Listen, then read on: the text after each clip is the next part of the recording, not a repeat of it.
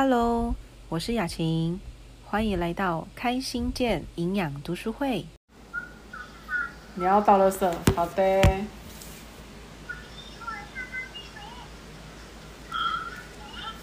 哎，我在上礼拜那时候，呃，听了那个那个营养读书会的那个培训课的时候啊，我就自己在做了这个小标签。你有看到吗？你们有看到吗？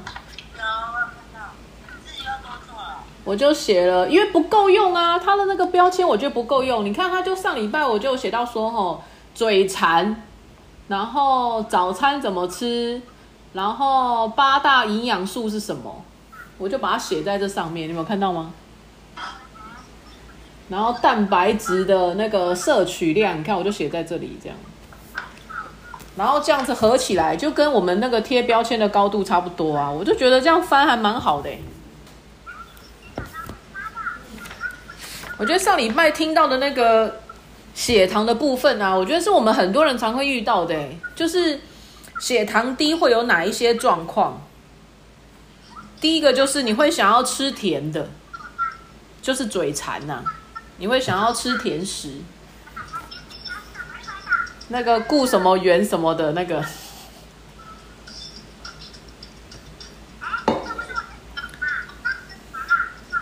这是不是袁龙的声音啊？你家在看卡通哦？他的声音也太大了吧？他直接在你旁边听哦，我们都收音收超好的。来翻一下哈、对啊，来翻一下哦，翻一下哦。上礼拜看到的那个《吃的营养科学观》的第三十四页，我觉得他真的是归纳的非常的好。先看三十二页好了，三十二页其实那时候我们讲的就是蛋白质的摄取量跟计算的方式。你看三十二页的倒数第二行，他就写到说，哈，如果你的一餐呢、就是你的三餐当中有一餐，哈，就是你的三餐每一餐，你能够摄取，呃呃，如果一餐中蛋白质的摄取量达五十五克，就大概七份蛋白质。你六个小时呢都可以保持充沛的活力及旺盛的新陈代谢，就是你不会有代谢不好的问题。那你至少一餐呢要摄取二十二克的蛋白质，二十二克大概就是三份蛋白质，所以我们才会鼓励说，吼，为什么你的中午要吃三份蛋白质？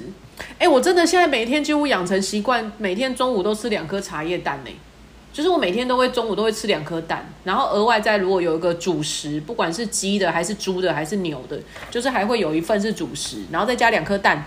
你看我每天中午我都有三份蛋白质哎。那早上喝的那个那个营养早餐呐、跟晚上喝的那个代餐呐、都可以去算一下哈，就是你有没有摄取到超过三份蛋白质哦。然后你大概三份蛋白质，他说才能够产生足够三个小时活动所需要的能量，所以你吃，哎，那就代表了哦，你吃一份蛋白质可以维持一个小时，你吃三份可以维持三个小时，看你吃几份。那如果血糖低呢？三十四页吃的营养科学观的三十四页，他这边就写到了一二三第三段。他说，在美国有很多问题可以归因于不当的饮食习惯，例如有三分之一的美国人过于肥胖，那不吃早餐是主要的原因。百分之九十以上有蛀牙，是因为吃太多甜食。如果血糖稳定，则爱吃甜食的情况就可以改善。所以各位你你回想一下，那是不是代表着小孩子也缺蛋白质？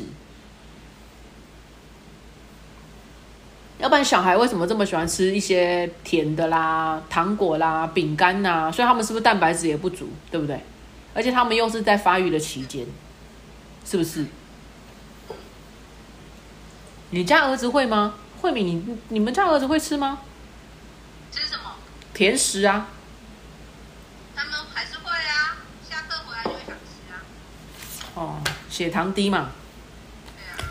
所以血糖低，肚子饿嘛，所以第一个就是爱吃甜食喽。第二个就是呢，他容易倦怠、脾气暴怒、思绪混浊、混混沌、反应迟钝，所以呢，就会喜欢有人喝咖啡啦、茶啦、抽烟呐、吃槟榔呐、喝酒啦，哦，想要刺激那个肾上腺素，所以第二个会脾气暴躁，血糖过低。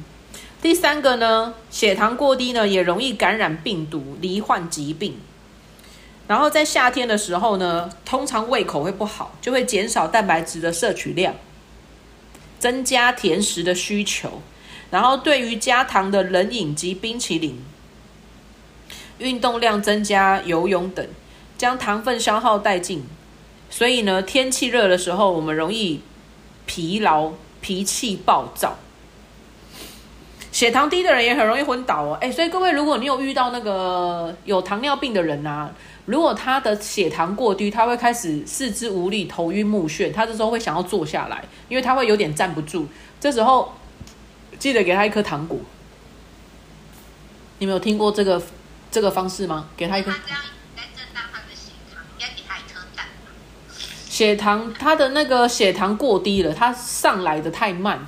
所以你还你要给他，其实我跟你讲，什么东西最好？活果子，你给他喝一杯天然的果汁，就他血糖就回来了，他瞬间就恢复正常了，很有效啊。好哦，所以呢，我们如果想要让自己不要嘴馋，不要让自己脾气暴躁，不要让自己容易感感染感染病毒、罹患疾病。请蛋白质摄取一餐至少三三份蛋白质，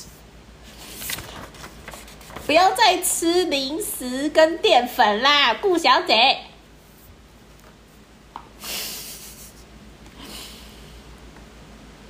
好哦，好来吧。所以呢，这个是我们在上礼拜的时候，我觉得我听到，我觉得还蛮好的啦。哦，就是关于嘴馋的部分，因为。很多人都真的是很爱吃，很爱吃零食啊，很爱嘴馋这样子哦。好嘞，翻到我们一百八十四页，我们上礼拜有讲完的那个维生素 E，哎，你知道多有趣啊？我上礼拜我们刚讲完了维生素 E 啊，就后来我婆婆她就开始跟我说，那我可以开始吃维他命 E 吗？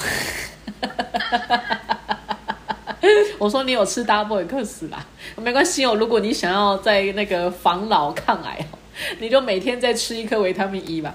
他说好哦，然后用我们家的医美的嘛，他就说那你快点买哦。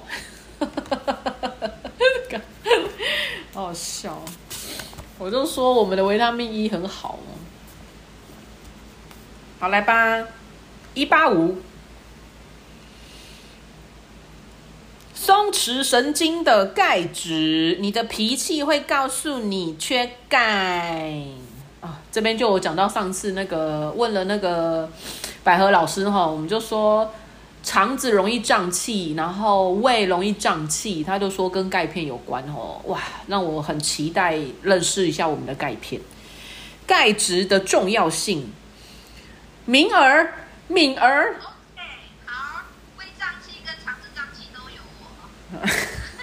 你真的很缺钙，你跟袁荣一样，袁荣卡住了，你看他都不动。我套，我套听到。任何一个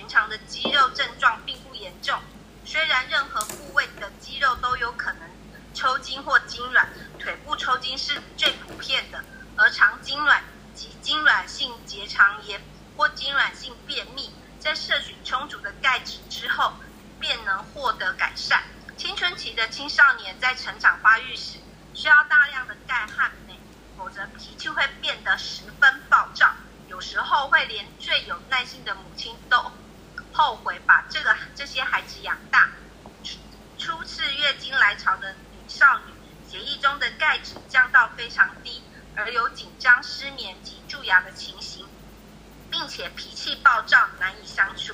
如果能每日喝一垮脱的牛奶，并且在三餐饭后及睡前服用两片到三片的钙片，最好含镁及许呃多种矿物质，整个个性呃整个性情便能在一夜之间改观。然而还需要维生素 D，使钙质能充分吸收。女性对于钙质的需要量与卵巢活动有关，在月经来潮的前一个星期，血钙降低，而有紧张、暴躁。或者情绪沮丧等现象，在月经开始来潮时，血钙降得更低，时常造成子宫壁的痉挛、肌肉痉挛。青春期的少女特别严重，若不固定服用钙片，这些情况可能会从月经来潮前一个星期持续到月经完全结束。如果只是轻微的抽筋，可以每个小时服用钙片，直到不抽筋为止。此种月经性抽筋通常会在半个小时内停止。妇女妇女更年期卵巢荷尔蒙分泌不足，会产生严重的钙质缺乏症状，充分的大量的补充钙质，并且钙质完全为血液吸收，避免从肾脏流失。摄取充分充足的钙质，可以避免妇女在更年期暴躁、燥热。夜间盗汗、腿部抽筋，或者是情绪沮丧等情形，甚至在月经呃完全停止之后，每个月的月经周期仍然可以感觉出钙质的缺乏症状。此时应该增加钙质的摄取量。好，谢慧明，可以了，可以了，可以了，感谢你哦，念了很多。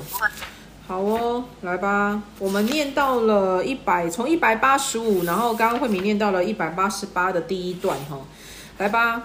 我们先来看一下哦，一百八十五的标头就有写到了哈，就是松弛神经的钙质。其实神经很广泛哦，它不是只有包含了就是呃我们的手跟脚哈，包含脑神经也是哈。所以呃，为什么有些人他会失眠，或者是他会一些晚上不好睡哈？因为他的脑神经是一直不断的在转的，所以我们的神经其实它触及到我们全身遍布。哦，从头啦到脚啦到器官啦到任何的一个地方，其实都是哈，所以你就会知道的说哦，他所讲的松弛神经是全面性的，不是只有单一个哦。一般我们人的一般人的印象就是我们讲的，哎，我缺钙就是因为我抽筋，我抽筋就是因为我缺钙哈，或者是。呃，我们后来去学了营养之后，我们才知道说，原来一个人很爱碎碎念，或是很容易紧张。像如果各位你们呃莫名的，比如说要比赛了、要考试了、要上台演讲了，或者是你去做一个会让你呃很不熟悉的动作，或是讲一些你不熟悉的话的时候，你会特别容易心跳加速。那时候是特特别容易会紧张吼。啊，以以前也都不了解说为什么会这样，然后怎么样可以让自己稍微。比较舒缓一点，或者是前一天晚上会比较好睡，那其实都是我们讲的，那就是要去补充钙质，因为你那时候是肾腺肾上腺素正在发达，所以它其实正在消耗我们的钙质的部分，所以你其实当你心跳加速，当你会紧张的时候，当你会有点好像有点心律不整的时候呢，其实就是要让我们的钙质去充分的增加哦。那什么叫做松弛神经的钙质？其实还有另外的，就是我们讲的，它是换句话说。它就是稳定神经的一个成分，好，就是稳定我们神经的。所以松弛其实它的意意思，也就是它是在稳定我们的神经。那什么叫稳定我们的神经？我们的心脏有没有神经？有，所以我们的心脏有神经，所以你就会想到说，哦，为什么我们可以就是心脏是有规律的在跳动？所以有另外一个称呼叫做心律不正，心律不整。那心律不整的意思就是它是跳没有规律的。它可能就像在打击乐一样，这样子哦，蹦蹦跳，然后跳的频率跟跳的次数是没有这么稳定跟一个周期的。那这个就是我们讲，其实它就是缺钙的部分。所以你想要让你的心脏，或者是你想要让你的呃情绪，或是让你的血液，然后思绪它是稳定的，那就是我们讲的，就是你的钙质要增加。好，就是随时要补充我们的钙质的部分，所以这边的标题就讲到了说话快啦、疲劳啦、暴躁啦，都是。第二段写到说，哦，人体百分之九十九的钙质存在于我们的骨骼当中，那牙齿也是我们的钙质之一。你就看到白白的哦，这些骨头，这些骨头其实就是我们讲的钙质，百分之九十九是存在骨头跟牙齿，那有百分之一在哪里？百分之一在我们的血液里，在我们的器官里。哦，在身体的各个的地方去流动，就是我们刚刚讲的神经的神神经系统的部分。所以各位，当你缺乏这个百分之一，当他拿来呃去呃去应付我们的心跳加速，或是他拿来应付我们的那个思绪正在多虑的时候，或者是他拿来应付我们的脚上正在抽筋的时候，你的血液里面的一趴被用掉了。那你又没有再补充钙质，请问这时候血液里需要的那一趴会从哪里抽？骨头。对，所以这一趴如果缺乏了呢，它就会从我们的骨头缺乏就抽骨头喽。所以我们才会有所谓的，这有一个症状叫做“骨质疏松”。那骨头骨头，你的钙质被抽出来，拿给血液去做使用，为什么？它为什么要抽呢？奇怪了，就等到我需要时候再补就好啦。不行啊，因为你的血液如果说没有这一趴的钙质的话，你会心律不整啊，你心律不整会造成你生命的危险啊。这样听懂了吗？各位听懂了吗？所以呢，它的一趴是一定要存在的，而且要随时做好补充的，因为这跟我们的心跳、生命是有关系的。这样了解的哈。好，所以呢，第三段，缺乏钙质的人呢，容易神经紧绷，没有办法松弛下来，哈，工作的疲劳没有办法获得舒解。各位，你们有有没有一种经验，就是累到极致啊，你反而睡不着？你们有没有这种经验？到极致，偶尔吧，但是基本上上都很好睡。你知道啊，有些工作压力很大的人呐、其实他们的睡眠时间有时候并不长。然后有些人其实忙了很久，就是忙了长的呃有一段时间，然后他想要去好好的放松，或是好好的休息一番，他反而睡不着。你知道为什么会这样吗？这就是第三段所写的，工作所产生的疲劳无法获得疏解，因为他已经一直盯在那里了，他盯很久了，然后总是一直疲于奔命，然后脾气就会更加的暴躁。所以有些人其实他很累的时候啊，他反而睡不着诶，他反而其实他的那个身体是没有办法放松下来的，这样子吼、所以呃，也有人说过啦，就是都还在上班啊，还在工作的人啊，基本上都不会生病。可是当他一退休，当他一放假的时候，基本上就会生了一场大病。你们有听过这样的说法吗？这样的意思哦，就是说啊，他其实就是内耗他的肾上腺素，其实已经有一段时间了。所以呢，其实对他的身体来讲呢，其实损害很大，只是他自己没有感觉，因为他的身体就是一直撑在那里这样子哦。所以平常其实还是要稍微让自己放松一下啦，这样子好。然后再来最后一段，哦，缺乏钙质的人常会大量吸入空气，说话特别快。在谈话的过程当中呢，空气就会经由喉咙进到胃部。神经容易紧张的女人呢，特别容易如此。然后呢，无意间呢就会猛吞口水，或者是吸到空气。哦，我们自己是没感觉啦。哦，然后常常会狼吞虎咽。什么叫狼吞虎咽？各位你去观察一下，你吃饭会不会超过十五分钟？其实我有观察过耶，很多人吃饭不到五分钟、三分钟就吃完嘞，好快哦！我觉得好强哦。所以通常他们这种就是吃饭吃很快的人，其实他的消化也不太好。那各位你可以去观察一下哦，你吃一餐呐、你会不会超过十分钟？你会不会超过十五分钟？那代表什么意思？不是代表你吃饭睡着了，是代表是代表你吃饭呢是细嚼慢咽的。好、啊，你们知道那个吃一口在嘴巴里面要咬几下吗？有没有概念？有没有概念？就是我们这样子吃一一口菜，然后在嘴巴嘛嘛嘛，请问要咬几下？有没有概念？三十，好，有人说三十，再来再来，还有没有人喊价？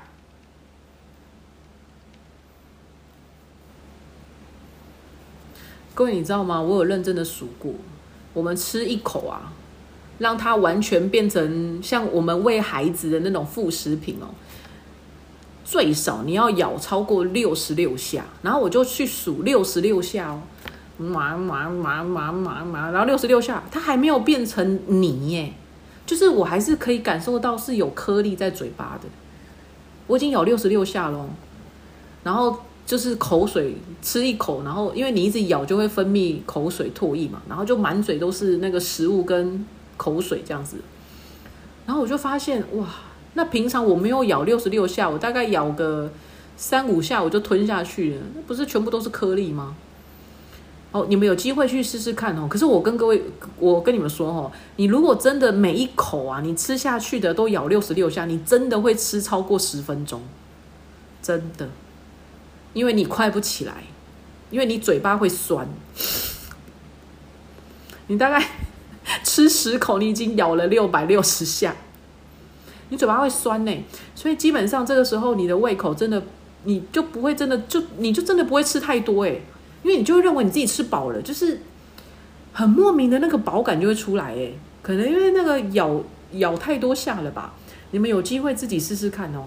所以你看，就是不是二十，不是三十，不是四十，是六十六哎，哦，一口要咬六十六下，我的妈呀，哦，一口饭要咬六十六下。各位加油啊！哦，哦，可是这样子啊，这样子对我们的消化，对我们的胃来讲很舒服，你也不容易胀气哦。然后呢，你也不容易胖，因为你把那个食物咬得非常的碎，嚼得很碎之外呢，它也很好消化。所以你看小孩子的那个排便啊，不太会有便秘的问题。哦，他们通常都是每天都可以两到三次，小孩子排便好标准哦，然后也不会也不太容易臭，就是粘黏呐，粘黏呐，哦，就是不太会有那种宿便的问题这样子哦。好，然后再来呢，所以呢，如果你会胃胀气的人，或是你会肠胀气的人呢，其实说白了啦，哦，他就是缺钙啦，哦，所以这边有写到了胀气的部分，哦，一百八十六页。那钙质缺乏的人呢，常会失眠。各位，我跟你们说，哦，睡眠障碍啊，在目前台湾来讲呢，大概已经可以算是一二名了吧，不是第一就是第二了。它已经算是这种就是，诶，亚健康的第一一或第二名的。这样就是睡眠障碍，所以每年呢，光是吃安眠药的人呢，大概就有好几好好几百万了吧。然后大概拿到那个安安眠药的那个。药的费用啊，都是破亿的吼，就是那个药的费用大概都破亿的这样。那安眠药还有另外一个名称叫做镇定剂啦，就是其实你看镇定剂不就是镇定你的神经吗？其实它也就是让让你能够放松啊，让你的神经不要这么紧绷啊，镇定嘛，舒缓。所以其实吃那个安眠药，它其实就是让你松到啊，你有时候可能醒不过来哦，就是已经没知觉了啦，这样子哦。所以安眠药有时候会让人家就是神经太放松了，然后你就会想要睡觉了这样子。它是是用那个松弛剂，就是镇定剂这样的方式。所以你如果想要改善失眠啊，其实有一个很大的原因，就是因为神经很紧绷，然后想很多，然后你的身体的神经系统呢，跟身体的肌肉没有办法放松，所以就通常我会建议就是白天要吃 B 群，晚上要吃钙片。所以他这边就写到啦，哦。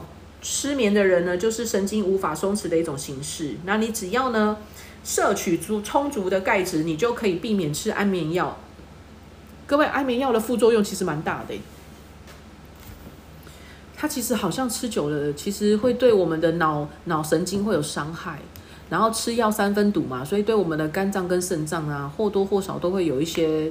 影响到吼，然后再来就是，我们都以为吃安眠药，我可能吃一颗，然后大概就可以了，不是哦，人会有抗药性，所以你现在可能吃一颗安眠药，你觉得你还睡得着，你接下来可能会吃一颗半，你可能会吃两颗，你可能吃两颗半，后来变三颗，好，那你就会发现永无止境的吃药，你想要再倒倒倒退回去，你其实你的心里面对那个安眠药已经产生依赖了。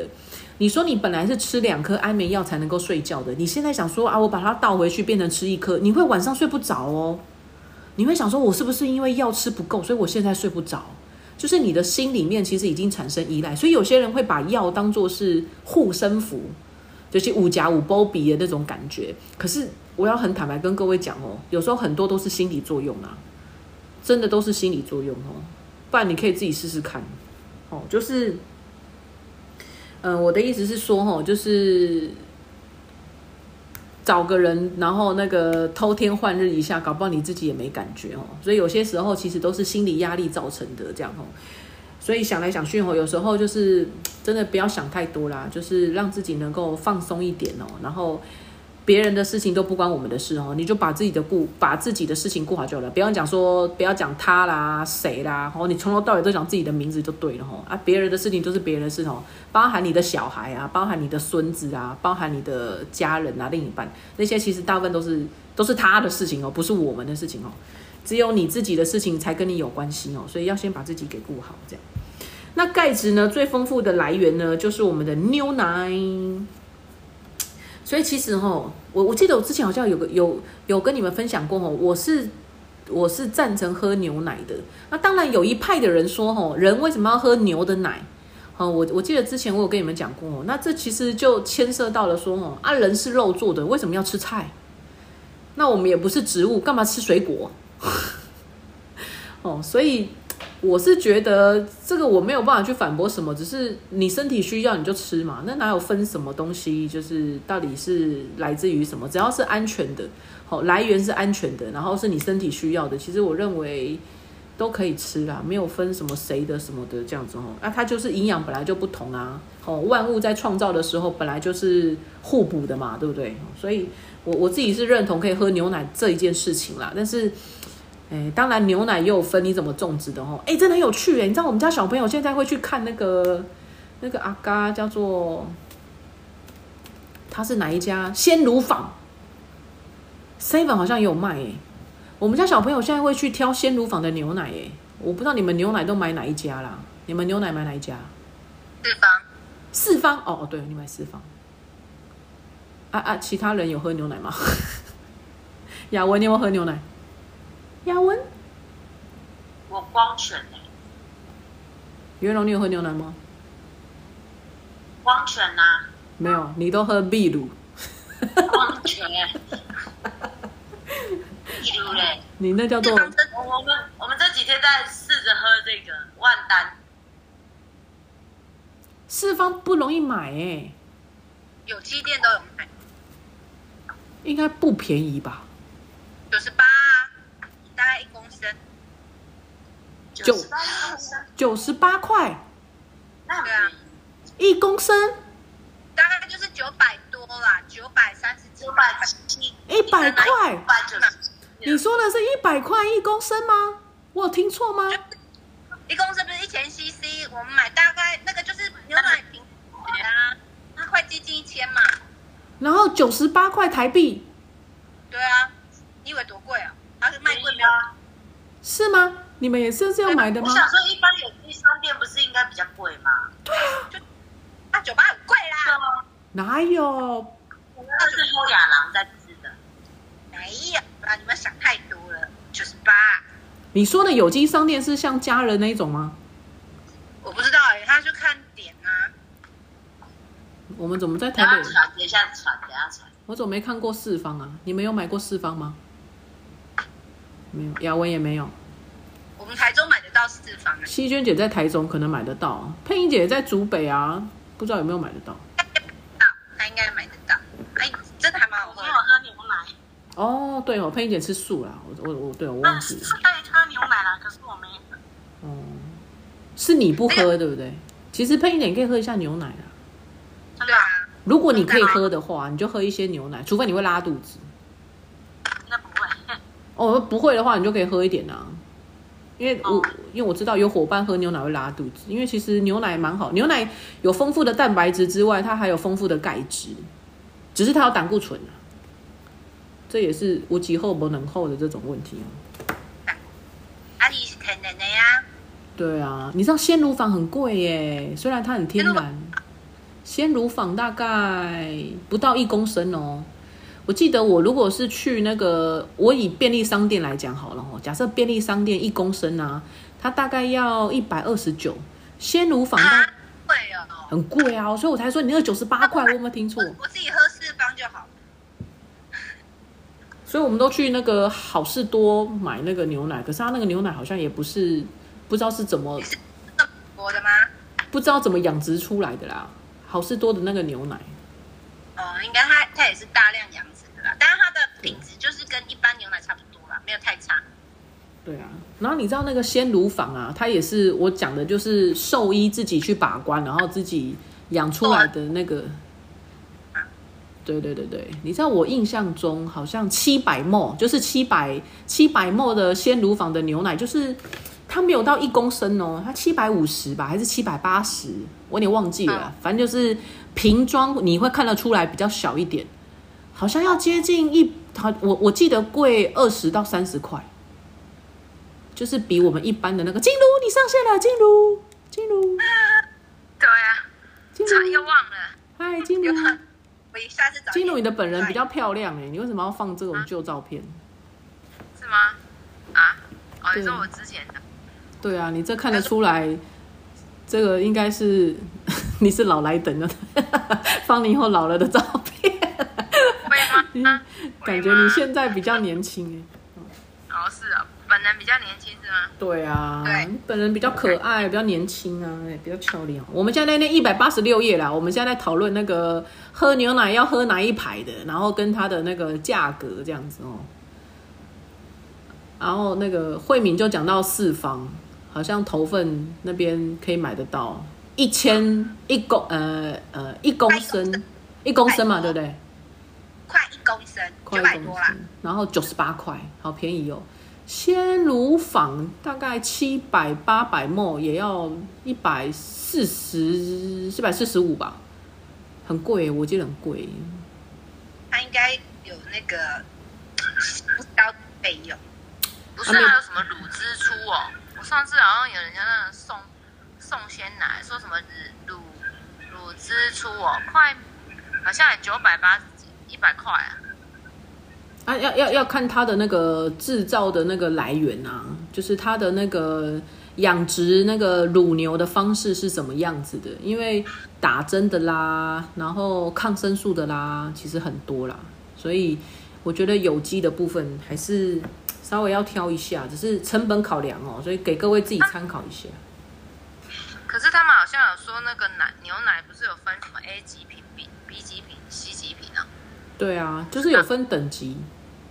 对啊，我听那个人说，他说有分等级，然后他的是，他说他们的是 A 呃等级比较好的，所以比较贵。可是我们外观看不出来啊。对啊，他说像我们外面鲜奶，它会 A、B、C 等级嘛，然后会混，就是你在全年或什么那放的那个，就是有混的，用混的，就是可能各个品品质的牛奶，然后不同，然后把它混，就变成一个综合啊。那他说他上来那个是比较。都是比较好的这样子，他是这么说啦。可是我觉得听他说不准哎，我一定会问他说：“那你养殖的有没有可以看得到你的那个采收的农场啊？然后你养殖的过程，我也会这样问他。”哦，我那时候是没有这样问他，因为说都很好说啊，说都很好说。举例来讲哦，假设我今天拿了林凤营，我说出品牌了。假设我拿出零叉叉的哈，零叉叉的，然后我再套一下那个惠民讲的四方，我也可以说我这个是有机的啊，只是比例不一样而已啊。搞不好零叉叉的占百分之九十，然后四方的只占百分之十，然后我就说我这个牛奶也是有机的啊，它也可以当做是 A 等级啊。你听得懂我意思吗？呀，对啊，有可能他们可能就是这样混。对啊，可能所以说他那个比例。我我觉得听人家讲都不准，因为搞不好他自己在卖，他也搞不清楚里面的那个混的成分的比例是多少。因为台湾的法规就是这样子啊，就是在食物上面的规定，其实也不是只有台湾啊，全球都一样啊，就是对于那个食物上面的那个把关吼是比较宽松的，对于那个药物的把关吼是比较严谨的，因为药物。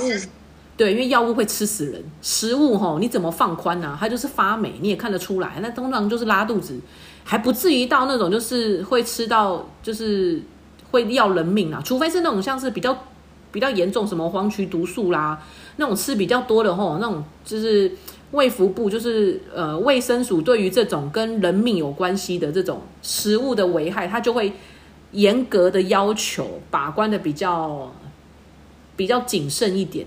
可是，一般的食物哦，其实只要是天然的啊，你很难完全去控管。就像我们讲的，你可以保证食物里面都没有细菌吗？太难了，因为我们人体就有细菌了。你现在随便手上、眼睛、嘴巴、舌头、鼻子都有细菌，因为我们是天然的啊。有细菌才代表我们是正常的，我们没有细菌，我们也活不下来。因为细菌会帮我们吃一些那种就是回收啦，哦，我我都觉得细菌像回收桶一样，它会帮我们吃一些就是我们产生出来的代谢的啦，或者是那个那个需要那个废料啦，哈，废物的那种东西哦，所以他们就会回收再利用这样的，就当做他们的食物了啦，这样。可是你说像药品就不行啊，它那个就不能够有任何一点点的细菌跟病毒。它是不能发霉的，它如果发霉，那有时候再加上药物的药性，那有时候会要人命。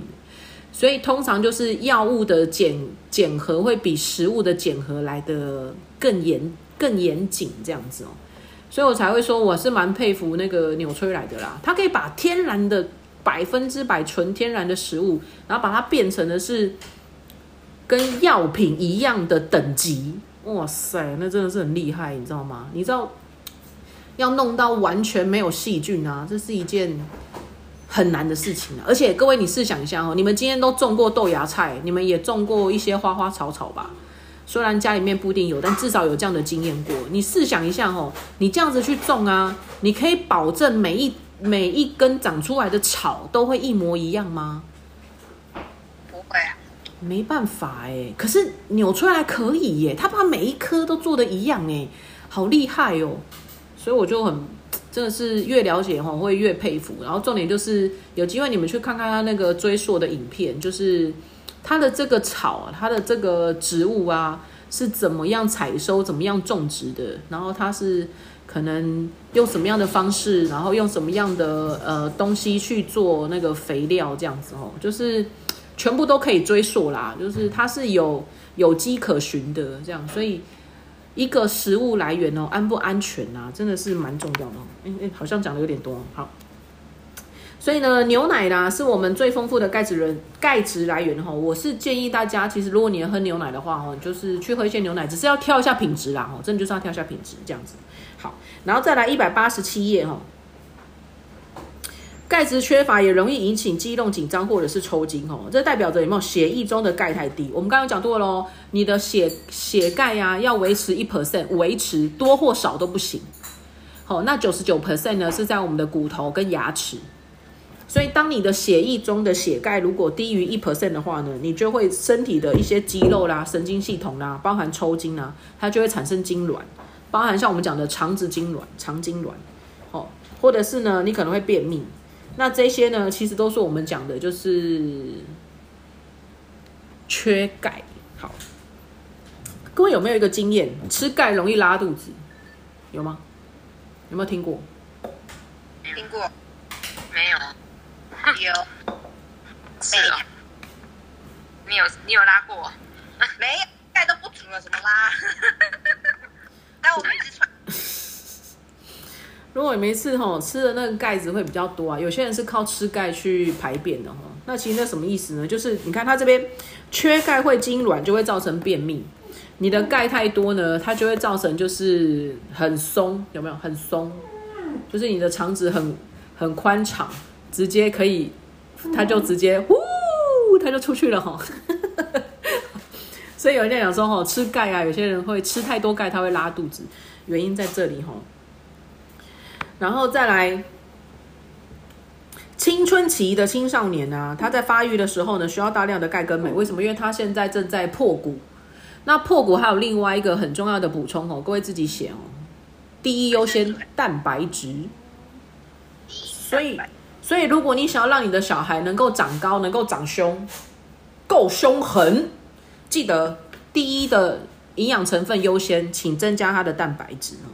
那要多怎样去增加他的体重乘以一点五一点五的比例？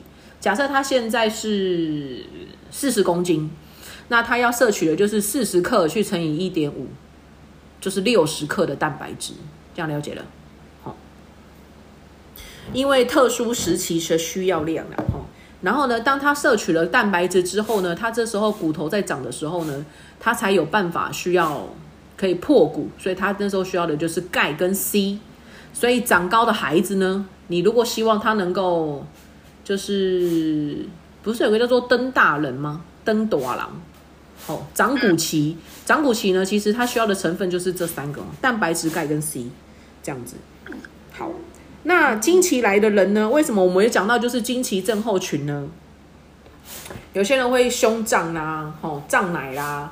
然后或者是会水肿啊，或者是容易紧张啊，好，或者是我们容易拉肚子啊。哎，经期来会容易拉肚子，不是因为你的钙太多哦，是因为你的荷尔蒙，好，不要误会的。所以经期来，我们女孩子有时候会那个排便啊，会拉肚子，是因为我们的荷尔蒙正在调理，就是刺激子宫啊，所以那时候才会你会有那个拉肚子的现象，会有卵便这样子。好，是因为我们的那个荷尔蒙。然后呢，我们就会有，呃，紧张啊、失眠啊、蛀牙啦。所以各位有没有听过？哦，以前早期的妈妈生一个小孩掉一颗牙，有听过吗？有，有听过？哈，生一胎掉一颗，哦，掉一颗牙，生三胎掉三颗，不止啊。慧敏应该不知道掉几颗。对啊，我很，难怪你去找正之。对。三胎，我跟的真的吃错产保养品，我真的很惨。你的身体不好？我那时候牙齿整个都坏好多颗啊！这么夸张啊？很惨。哎，如果钙不值，钙钙如果钙钙质不足，各位也容易蛀牙哦。为什么？因为你的骨头不够硬哦，虫虫容易吃哦。记得啊，要跟小孩子说哦，容易蛀牙也是缺钙的一种哦。嗯，哦，所以呢，每天要喝一垮脱，大概一公升牛奶啦，这样子哈、然后再来了，最好要含有镁跟多种矿物质的。为什么？因为钙不会单独吸收，钙还需要跟镁一起，然后还需要有 D，好、维生素 D 有没有？最后呢，有没有？它最后有写的，需要维生素 D，钙质才能充分吸收。所以不要单纯的只有吃钙片哦。所以为什么有时候我们看那个纽崔莱的一些营养食品，它是复方成分，因为它会去科学家就去研究哦，怎么样的比例啊，人体吸收的最好。然后呢，女性经期前后呢，更需要补充钙。我告诉你，不是都女生，只要更年期的男女，其实都需要钙片。尤其是如果有频繁，就是有习惯性喝咖啡的人啊，你真的很需要钙质，因为呢，钙咖啡会带走我们的钙。然后呢，男女生其实都需要补充钙质，因为现在固定喝牛奶的人，每天都会喝一杯牛奶的人其实不多哦。而且他还说每天要喝一公升呢、我们哪有谁可以每天喝一公升啊？我们能够对呀、你还有那个钱呢、你还有那个胃啦，哦，除了那个钱，还有那个胃啦，这样子哦。好，所以呢，如果我们缺钙，你会发现为什么说会经痛？为什么我们讲说经痛的女生啊啊啊吃冰？如果你吃冰呢、也会经痛啊，吼，你可以去吃四颗那个天然低钙片。哦，哎，我有试过哦，半小时内你就不会经痛的。为什么？因为它这边有写哦，子宫壁的肌肉痉挛，那吃冰就会让你的那个肌肉去收缩，所以它就会痉挛啊，痉挛就啊，然后所以就会痛，这样懂吗？我把经痛讲的很简单呢，啊，这也是真的啦。你如果真的经痛的话，好就是缺钙啊，记得要去多补充钙，而且不要小看经痛哦。你如果经痛经久了之后啊，你那个子宫肌瘤就会长大哦，长大之后呢，接下来医生就问你要不要拿掉了。你知道我今天还跟一个伙伴聊天呢，他说啊，他的子宫肌瘤啊，他超过四十五岁了，他的子宫肌瘤长到八公分呢。各位，你知道子宫肌瘤啊，通常五公分就要割了，你知道吗？医生就会叫你割了。我就说你有八公分哦，那你要开刀哦。然后结果那个伙伴跟我说没有，医生跟我说不用开刀，和平共处。我说为什么？他说因为我超过四十五岁了，不用割。我说不是吧？是因为你的子宫割掉了之后，健保没有补助吧？所以你看，他超过四十五岁有子宫肌瘤，医生也不管他喽。八公分八公分通常崩啊？血崩，会啊。啊，所以我就讲啦，子宫肌瘤的症状就是两个啦，一个就是经痛嘛，很痛哦，会痛到脸色苍白哦，在床上打滚的那一种。会啊，我以前就是这样。啊，你的身体真的不好呢。然后第二个就是，哎，第二个就是大量的失血，所以才会脸色苍白啊。哦，就是大概一个小时就要换一种，就是多量多的，然后就是长的那种夜用型，一个小时到两个小时就要换一片，很多很多。那就是有伤口。那为什么会造成肌瘤？为什么经痛再加上一直流血会造成肌瘤？因为你就是子宫那一边有伤口，所以它才会流血，所以你流的血才会比一般的那个月经的量还要多。这叫做血，就是我们讲的血崩啦。啊，啊每个月都来一次，因为每个月子宫都会收缩嘛。那只要子宫一收缩，你就有伤口，有伤口呢就会痛啊，就会又血崩啊，就一直反复，一直反复，一直反复啊。你一直去抠那个，就是每个月都来啊，每个月那个地方都受伤啊，久了之后呢，它就会变成肌瘤。因为就会有我们人体的自就是自己的保护机制，就会有一些黏膜啦、血小板啦那种就是结缔组织啊，就去包围它，然后就它就砰，它就变成一颗球，什么一颗球。所以呢，我们就会有所谓的子宫肌瘤了。到，但是我要跟各位说吼，我讲一句实在话啦吼，人呐、女生呐、吼，大部分吼，当然不是每一个啦吼，其实有子宫肌瘤是正常的。为什么？因为我们现在的饮食通常都营养不均衡，像我也有啊。我记得我有次好像去做那个什么体检的时候，然后刚好就想说多做一下女生的超音波，然后那个检验师就跟我说：“哎，赖小姐，你这个有肌瘤哦。”我说：“是哦。”哎呦，我没有感觉，因为我也不会经痛，我也不会血崩。他说大概两颗吧，一到两颗。我说是哦，啊，大概几公分？一两公分吧。他自己讲的，我不确定。我说那会怎样？不会怎样，观察就好了，就这样。我那时候才发现，哎，我一个不会经痛的人，我也不会血崩的人，可是我也有肌瘤哎。所以我就想哦，就是缺钙嘛，然后现在的营养都不均衡嘛。早期啦，那个时候，那时候学营养没有像现在这么的到底哦，真的都是乱吃哎。去便利商店，这就是看先看价钱，再看想吃的这样子哦。啊，现在就不一样了，我现在就是先看营养，然后再看想吃什么，价格就还好了这样子。当然会衡量一下啦，也是要衡量一下，所以看个人啊，因为每个人选食物的方式都不太一样，这样好。所以更年期哈，不论男女啦，我觉得荷尔蒙的分泌不足哈，都会造成钙质的严重缺乏，不是只有女生更年期之后身体有很大的变化。男生还有很多人在更年期过后呢，他的脾气跟性格也会大大的转变哦，所以这些也都是要适当的去做补充哦，这样子。那我觉得补充钙质是非常重要的哈，所以这边就写到了失眠、胀气、肠痉挛、金钱症候群、蛀牙、抽筋、青春期哦，这些都跟我们的缺钙是有关系的。好，这就是我们讲到的，然后包含。有一些女生，哈，有一些妇女在更年期的时候会有那个盗汗，好，或者是情绪沮丧，哦，就是呃，可能会有一点，有点偏向忧郁症的这种状况，哦，所以你说钙质可不可以让我们去呃抵抗一下，就是帮我们缓解一下我们的忧郁症？其实会有的，吼，因为至少你的神经可以放松啦。所以各位，如果你真的心情不好的时候，一定要提醒自己，真的一定要强迫提醒自己，一定要补充钙质，强迫自己一定要补充钙质。当你脾气不好的时候，你在生气，或者是你觉得心情不好、没来由的郁闷无助的时候，吼，记得去补充一下你的钙质，吼。我记得我那时候只要心情不好的时候，我就说，嗯，我今天要吃三颗钙片。虽然我不知道吃下去它的作用在哪里，可是我必须跟告诉跟大家说，就是我自己觉得，至少我的心情调试跟我的神经放松比较快，所以我不喜欢就是步调节奏太快，我喜欢事前做准备，然后慢慢的来啊，就需要多一点的时间。哦，这是我自己的性格啊。可是有时候免不了嘛，你说看孩子拖拖拉拉，或者是。有时候你要很急忙，突然有一件紧急的事情你要处理的时候，你会不会突然神经紧绷起来？都会啊，本来就是会啊，所以就是记得要提醒自己哈，包含你熬夜啊，压力大啦。哎，你说顾小孩有没有压力？有。我在帮你们说出心声。这如果是男生在现场，就会说哪有什么压力，不然你去赚钱。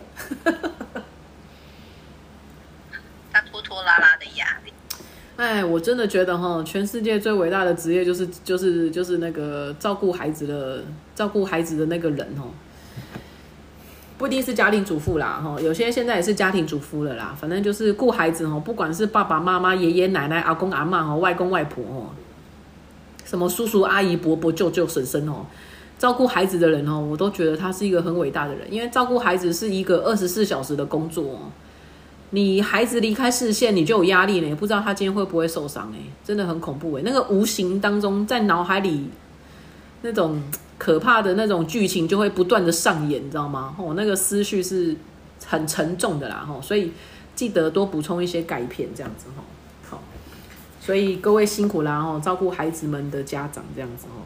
好了，今天钙片先讲到这里，吼。当然接下来还有所谓我们常见到的就是偏头痛啊、牙痛啊。热膜炎呐，肾结石啊，吼，所以其实钙它涉略到身体的症状有很多，这个我们下礼拜的时候 可以来跟大家讲一下吼。我想要再补充一下的就是早餐怎么吃，这是我们在上礼拜的时候有听到的，翻开《吃的营养科学观》第三十页，三十页，各位同学们，三十页。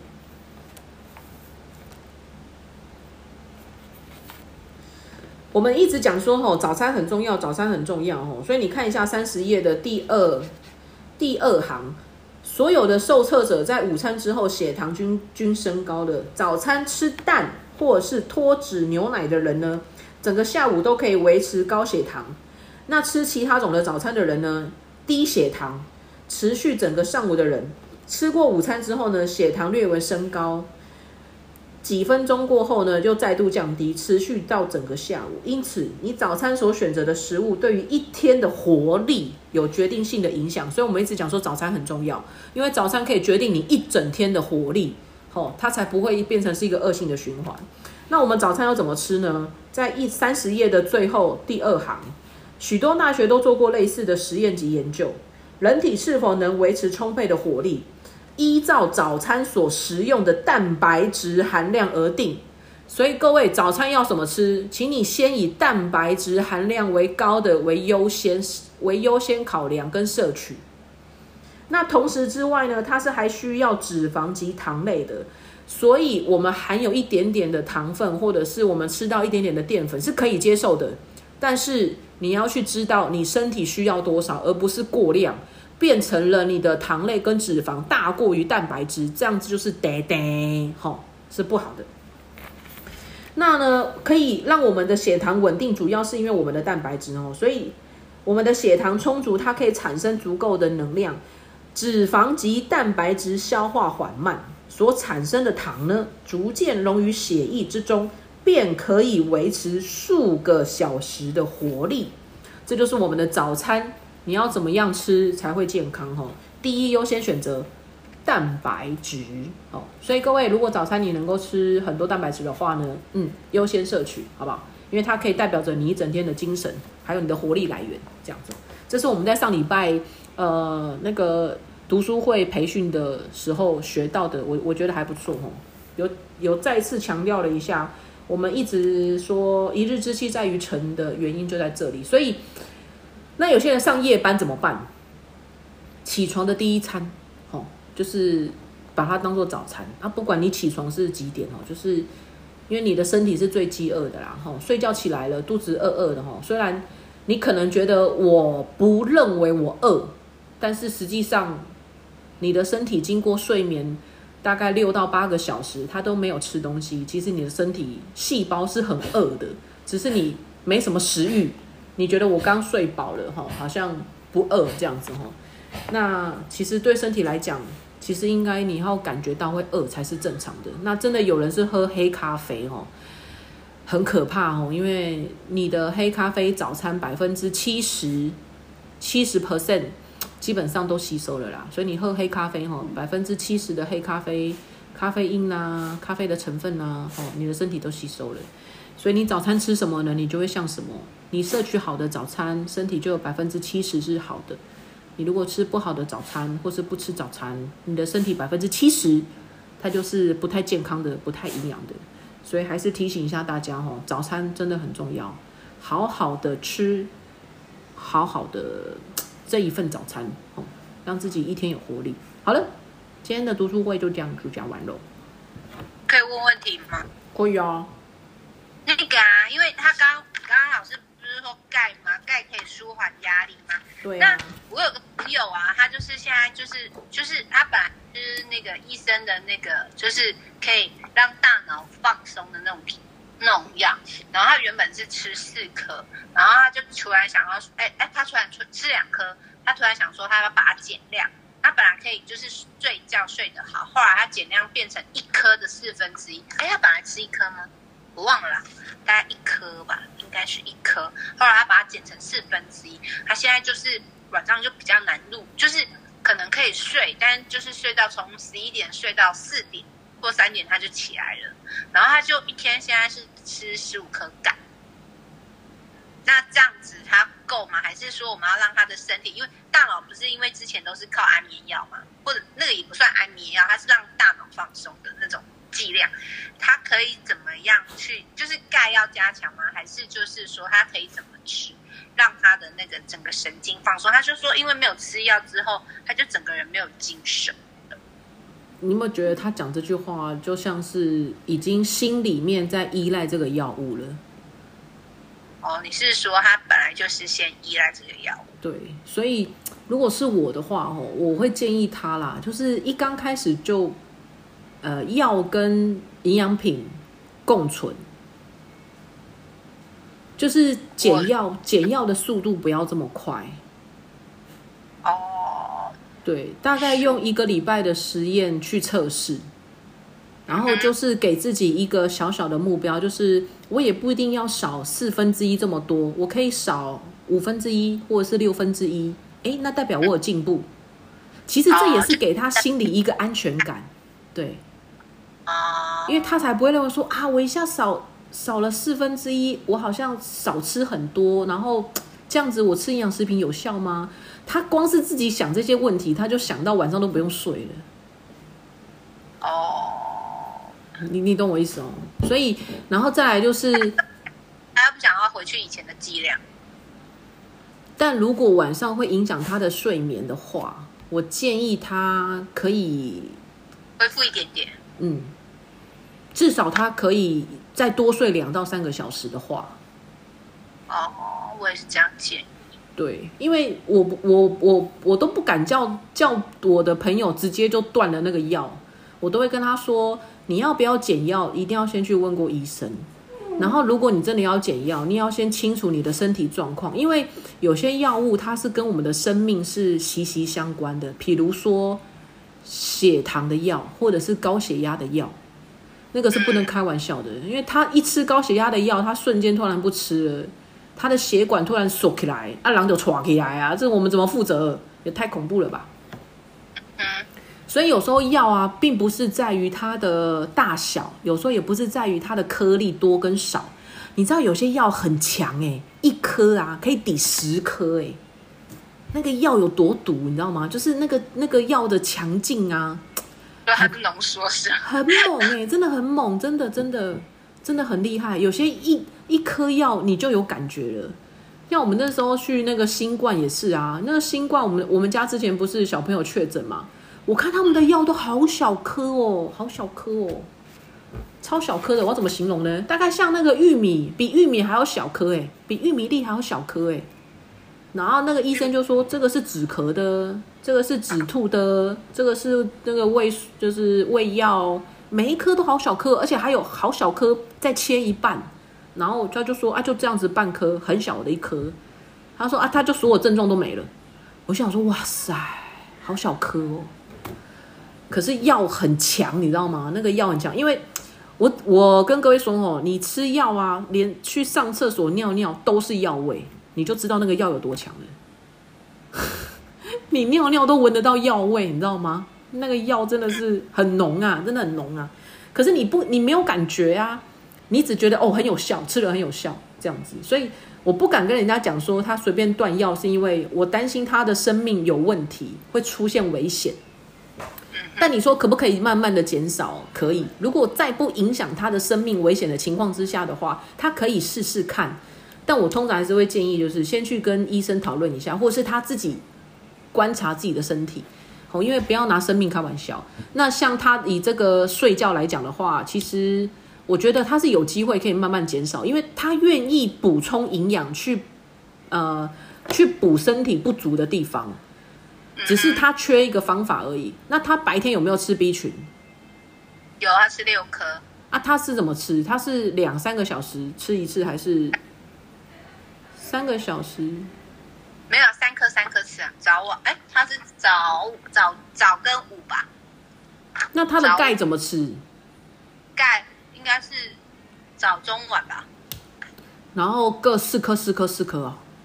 他是吃五颗五颗五颗，那他可以建议变成三颗吃五次吗？三颗吃五次，就是三哦三三三三，就是下午三点再加一次，嗯，然后把早中午晚睡前这样子哦，变成三三三。B 的话，我是觉得他也可以找中午，然后可以三三三，早中对，早中午三三三这样子。好，也是三颗吗？所以它 B 是九颗。对啊，数字一样比较好记啊。我我自己觉得数字一样，所以他都吃三颗三颗，只是就是可能隔个三四个小时就吃一次，三四个小时就吃一次，三四个小时就吃一次。搞不好这样效果对他来讲，身体的补充就是就像我们维持一定的血糖是一样的。哦，对，然后他如果还是心里面会有些作用，说啊，我怎么好像睡到凌晨四点就起床了？那不然他把拿掉的四分之一再吃回去二分之一，就是我的意思就是 拿掉的四分之一再切一半再吞回去，他就是拿掉八分之一，应该是这个意思吧？拿掉八分之一的意思就对。我说那个要那个要零点二。零点三公分而已，哎，很小颗啊，很有效。他就把它扒成，我说那你扒四分之一嘛？他说一半再一半，就是很小，很小，很小。不然你看他能不能把那个四分之一用铁汤匙挖勺刮个三下，有没有？粉，再把它填回去。没有，我只是想要说，就是他如果会有心理作用，就是诶担心说，这也太累了吧？吃药吃成这样子，他的进步要怎么进步？你知道吗？不是，就是他本来刮三下，他过了两天之后变成刮两下，再变成刮一下，然后最后哎，他终于完成可以少吃四分之一了，这样。好吗，我才告诉你。这个是，这个是我觉得，反正就是就是我们我们不求我们不求多嘛。现在它是只有吃钙片，还是营养早餐也有加？呃，它有吃 Q ten，有吃绿，哎，有没有吃吃吃吃金明？营养早餐有吗？营养早餐有吗？营养他没有吃 double，他吃那个蛋白素十吃吃，就是。他蛋白素吃几次？六到九。但是 double X 真的已经很重要，因为我之前本来我我在高中的时候我有忧郁症的倾向，然后我真的有发现吃营养早餐以后再加钙质。高中哎，对我高中就有忧郁症，因为学业跟课业啊，学业跟学校的事情，然后加上工作。所以那时候是三方压力就已经很大，所以那时候就有忧郁症。我那时候是已经是有一点声音，我都很想要把耳朵扯下来那种，就是你会听到很多很细微的声音。所以他其实如果吃正常来说吃营养早餐加完整的营养早餐加搭加那个钙片就已经很有效。哦。所以他是因为 double 没吃，真的。好，如果他 double，他如果 double 有吃钙质钙片，应该不用吃到那么多。哦，好哦，十五颗。对啊。他为什么不吃 double 啊？对啊，他为什么不吃 double？他可能我也没想到，我我是这我是昨天才问。那一只精明，你要一直自己的钙片，不是说他知道要这么模糊。然后我就做点布刮痧，然后然后他就有好。他说：“我说你不用再买布了，我帮你刮一刮，教你刮一刮，你之后眼睛就可以明亮了，因为会咔咔咔嘛，眼睛太疲劳的话。”嗯，对，对啊，我就教他说：“那你就自己眼睛按，那应该会好。”我觉得可以跟跟他讲说，尝试看看吃 double 四加蛋白素。哦，好啊，因为它可以解决很多问题，你就说先尝试看看。那他如果加大夫是早中晚各一副嘛？我那时候是早晚各一副，然后但是我钙片那时候钙片差不多一整天应该有吃五颗五颗五颗，应该有差不多二十颗左右，但是我是慢慢这样子。就五克，但是我觉得一刚开始不要给他那么多，因为他他就是现在想要依赖药物，你还叫他吃那么多。但是我觉得光营养早餐，是他自己吃十五克，不是我叫他。他吃。哦，是他自己愿意吃哦，那很好啊。B 也是他吃的，所以对啊。那他睡觉会吃吃？他睡觉睡前会吃 B 吗？他吃 B 会不会睡不着？我有叫他吃。我我就说你要闭上眼睛的那刹那把 B 吞进去。B 加钙啊，会比较好吃。对啊，我嗯，好，我再去跟他说哎你。可以试试那个啊睡美人啊，有我有说，可是还有喝蛋白素啊，睡美人。